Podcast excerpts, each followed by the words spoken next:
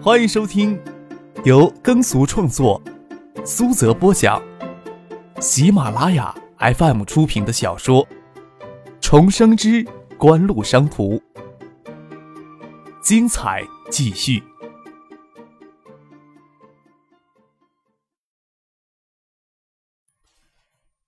第四百五十四集。除了科王高科，这时候还没有其他第二家贴牌代工企业。张克话里的意思是在说，只要哪家企业获得贴牌授权，就理应获得全部的技术授权。这话听起来怎么有些别扭？肖瑞明心里琢磨着，一时也没有明白过来。柯少，你的话说反了吧？孙志刚微微一笑。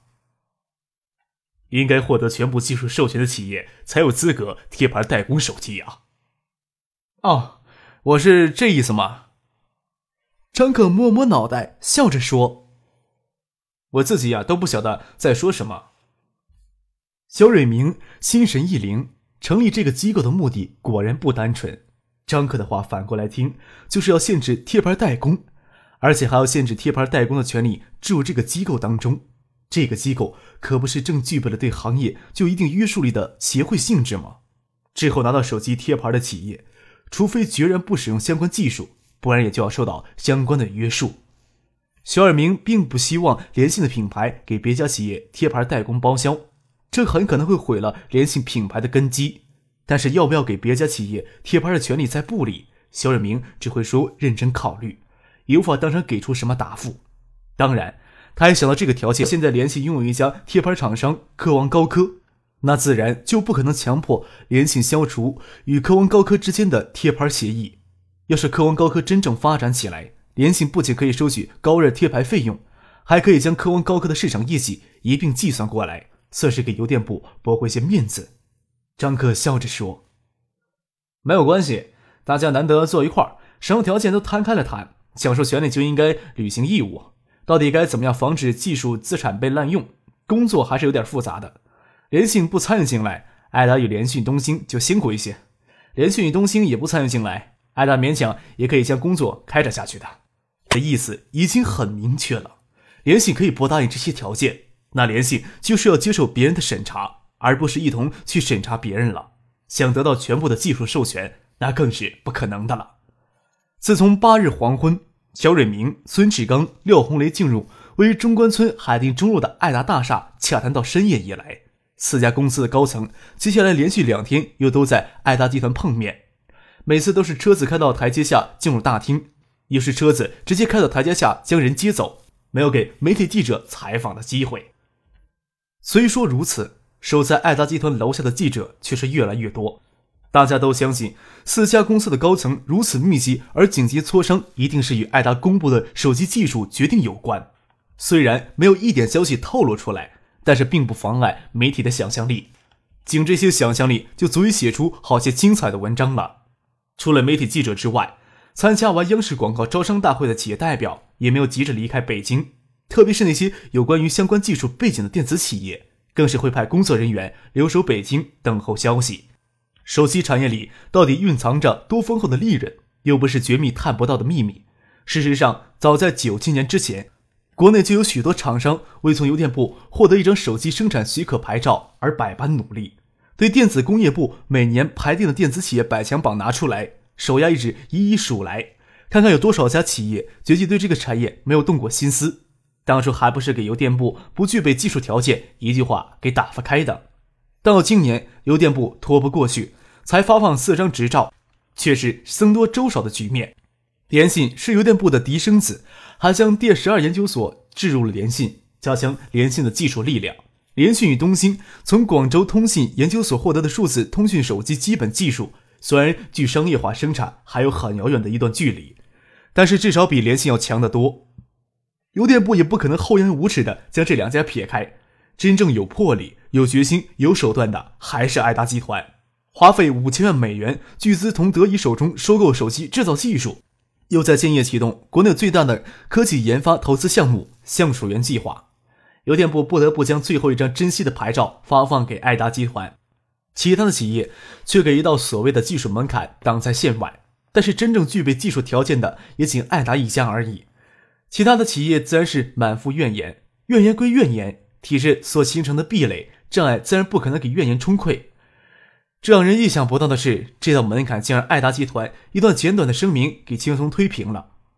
这一段简短的声明，其实将邮电部、电子工业部都推到了微妙的处境上去。有心有实力上手机项目，绝大多数的电子工业部下属的企业，每年排定的电子企业百强榜，也都是电子工业部下属企业居多。爱达将技术公开，电子工业部多家企业都有能力消化吸收相关的技术。且生产条件也契合程度高，自然最为受益。涉及到通信产业发展一贯的保守思路，邮电部并不想发放太多的手机牌照。要有选择，邮电部宁可爱达不公开技术，但是爱达要这么做，邮电部的官员也不会傻到公然去抵制、去指责。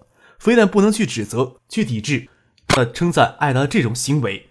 这种行为虽然邮电部的处境较为尴尬，但是国内产业的巨大促进作用是显而易见的。防止技术被滥用，相关技术授权只授权给有关企业技术背景的企业使用。艾达提议成立一个类似于审查委员会的机构去进行授权审查，到这里并没有过分的地方。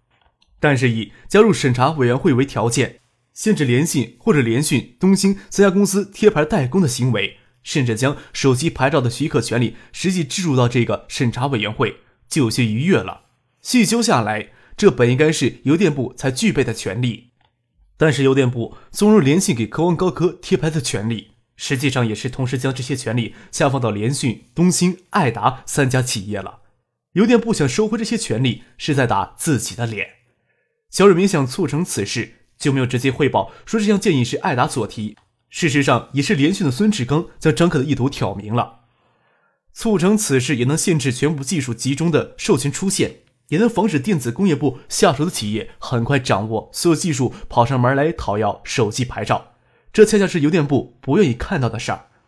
邮电部内部讨论了许久，最终决定，既然手机贴牌代工的权利已经实际下放到企业了，已经实由企业再集中到审查委员会里，并不是不能接受的问题。但是邮电部要求能发挥更大的作用。审查委员会在企业代表政府与政府代表之间，还要加上邮电部的代表。同时限制艾达对这个审前委员会有什么特殊的控制权？张克心里很清楚，在九七年，一家民营企业对这种拥有特殊权利的机构也就直接的控制权，无疑是碍眼的。四家企业的高层持续了两天都在艾达集团磋商。第三天，邮电部的副部长易云飞与电子工业部的副部长胡维义也同时出现在了艾达集团，也将众人的好奇心调到了极点。媒体记者也都再次燃起斗志，聚涌过来，心里都在想：今天总该有一个阶段性的结论出来。为此事，留在北京的企业代表得知易云飞、胡卫义同时出现在爱达大厦的消息，也都纷纷赶了过来，想要第一时间知道有什么结论出来。央视广告招商大会结束以后，谢剑南、玉萍先回海州了。玉萍要陈静与子佳留下来，他们猜测不会有太多的企业能全部得到授权。但是他们万万没有想到，科王高科获得的比他们想象的多得多。陈静与子佳赶到爱达大厦，爱达大厦底层大厅已经人满为患了。赶到这里才知道，易云飞、胡毅两位副部长没有逗留多久就已经离开了。离开前召开了一个简短的记者会，虽然没有透露什么实质性的内容，听者却能判断出，目前从邮电部获得手机牌照的四家企业已经就技术授权方案形成了统一的意见了。就是不晓得爱达集团还会不会继续卖关子了。这家伙一定会卖足关子的。谢思佳这两天心都在悬着，说话时都有些咬牙切齿了。要是技术授权方式由四家一起商定，渴望高科还能享受特权吗？他心里都有些动摇了。陈静嫣然而笑，更欣慰看到景湖如此的气度，即使将这部分的技术公开出来。景湖也应该有足够的信心吧。肖瑞明、孙志刚、廖红雷等三家公司高层离开爱达大厦时，只简短的说明了四家公司就技术授权公开方案形成了统一的意见，但是具体的方案还要等到海州，等到爱达集团经销商大会前夕才能正式公布。下次见面就是海州了。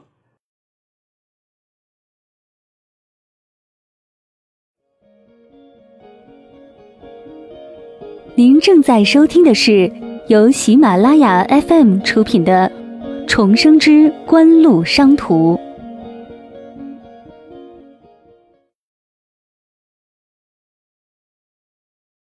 肖瑞明、孙志刚、廖红雷等三家公司高层相继离开，媒体记者与企业代表也都纷纷离开。陈庆犹豫着要不要去见张克呢？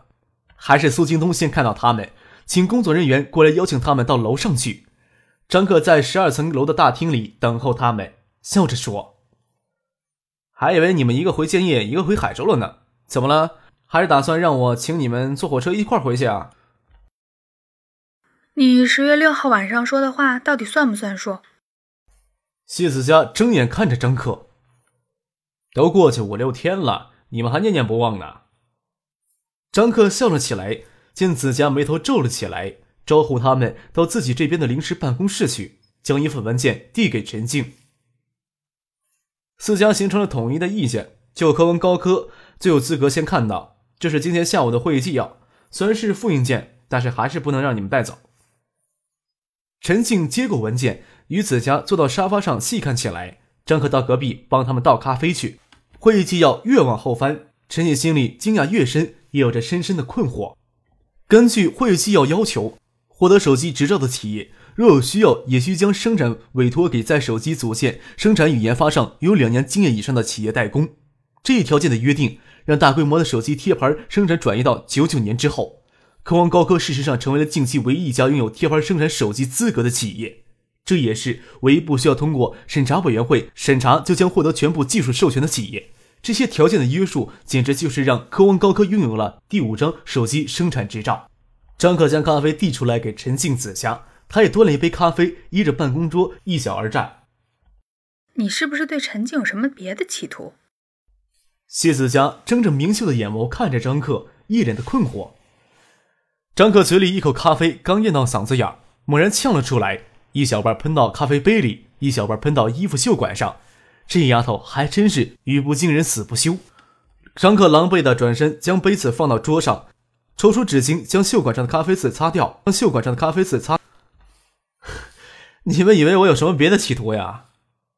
见张可如此狼狈，陈静抿嘴仰着笑，眼含薄羞，满面春色正浓，白皙的肌肤似敷了一层粉红的微红，手别在后面掐子家，不让他胡说八道。谢子佳狡黠的笑着，在他眼里，张可的动机值得令人怀疑呀。张可受不了这丫头这样看人的眼神，说道。应该说呀，科王高科技入的时候很好，是在锦湖努力关上这道口子之前就进入了贴牌代工业务。虽说还没有一个月的时间，但是这一个月的时间却很关键，就已经成为了既定的事实了。另一方面，联信在四家企业里各方面力量是最弱的，却又是获得邮电部直接支持的企业，邮电部还需要一张脸皮来遮羞，我们不能将邮电部这张脸皮硬生生的给撕下来。你们要理解成其他企图，我也没办法。张可摊摊手，无可奈何地坐到陈静对面的沙发上。科王高科的存在，联信除了从科王高科收取巨额的贴牌费用之外，还能将科王高科的业绩数据并入联信。何况联信已经与科王高科签署了代工包销的合作协议，爱达、联讯、东兴在这方面却是要做出让步的。虽然听张可这么解释，陈静当然不会以为这一切都是理所当然的事情。此时的科王高科太微不足道了。甚至不足以让锦湖、联讯、联信、东兴四家公司在谈判的时候正儿八经的提起。要没有张克在居中维握，渴望高科怎么能获得如此的优待呢？心里这么想着，却又不能说些什么。要说感谢的话，好像他真有什么别的企图一样。陈静笑脸有些微烫，转眼看向窗外明净清澈的天空。谢子佳勉勉强强的接受张克的解释，得知科王高科如此的待遇。陈静与子佳一刻都不想在北京滞留，这时候赶去机场乘飞机已经来不及了，只有随张可一家乘火车返回建业。待陈静与子佳返回宾馆收拾行李，张可将陈信生、苏京东找来，他脚底抹油溜得飞快，却将无尽的麻烦留给陈信生、苏京东等人。好吧，你们这时候应该有一种兔子被狗追的紧迫感了吧？张可搓着手对陈信生、苏京东笑着说。这部分技术公开以后呀，我们还想继续长时间的保持技术上的优势，就不是一件轻松自如的事情了。的确不轻松了呀！谁让我们选择的对手是韩国三星、日本索尼、美国记忆呢？他们都是站在产业金字塔顶端的电子巨人。从八十年代中后期，发以技术引进相结合的产业发展方针就发生了扭曲了。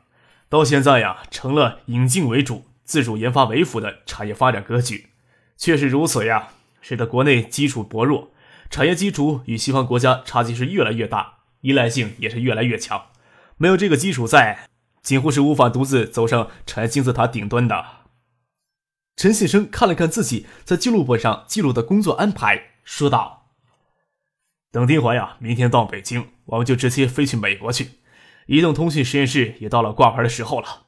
德意那边还是要再接触一下，毕竟这个产业继续发展起来，对德意扩大高端芯片市场的份额有着极大的好处。德意一直都有削减中低端业务的冲动。”虽然在新兴市场上，中低端芯片长期都是主流，但是德意在中低端芯片制造上，比起亚洲的芯片制造商已经没有什么优势了。要是德意还不想彻底放弃这块蛋糕，那只有将这些业务都转移到亚洲来。我看咱们机会很大呀。乘车返回宾馆，收拾行李，在车上，陈静与玉萍通过电话告诉他这个振奋人心的消息。玉萍在电话那头沉默了许久，才发出一声欢呼。玉萍在电话里发肆的说了一句，表示不住她心里的激动，又说道：“渴望高歌进入手机代工包销业务，但是销售渠道是利用海泰的分销渠道。玉萍可不想在这上面受制于人。”听到玉萍这时候提到刘明辉，陈静当然能明白他的意思呀。刘明辉从锦湖跳槽出来，将自己搞得很狼狈不堪，但是他本人的能力还是值得肯定的。作为给张可挖掘出来的四人之一，要不是在关键时刻轻易动摇。此时留在锦湖，地位不会比杨云低太多。由于重要的是，刘明辉等一干人开始与张可做起爱立信手机代理起步。可以说，海泰的手机分销渠道还是庄可率领的刘明辉等人打下的基础。渴望高科要不想在销售渠道上受制于海泰，关键海泰的销售网还只是覆盖于东海省。渴望高歌要真正发展起来，就要逐步建立自己的销售渠道。刘明辉自然是一个很有用的人。陈静与刘明辉共事也有一年的时间，就锦湖对刘明辉的态度，之前也问过张克。锦湖不接纳刘明辉回锦湖，是刘明辉在锦湖找不到合适的位子。锦湖还不至于气度狭窄到容不下刘明辉这么一个小的人物。张克想着还要与张克一起乘火车返回建业，还要再确认一下他的意见，也没有在电话里跟玉萍明说，只是说自己再考虑一下，明天给他答复。玉萍在电话那头自然说好。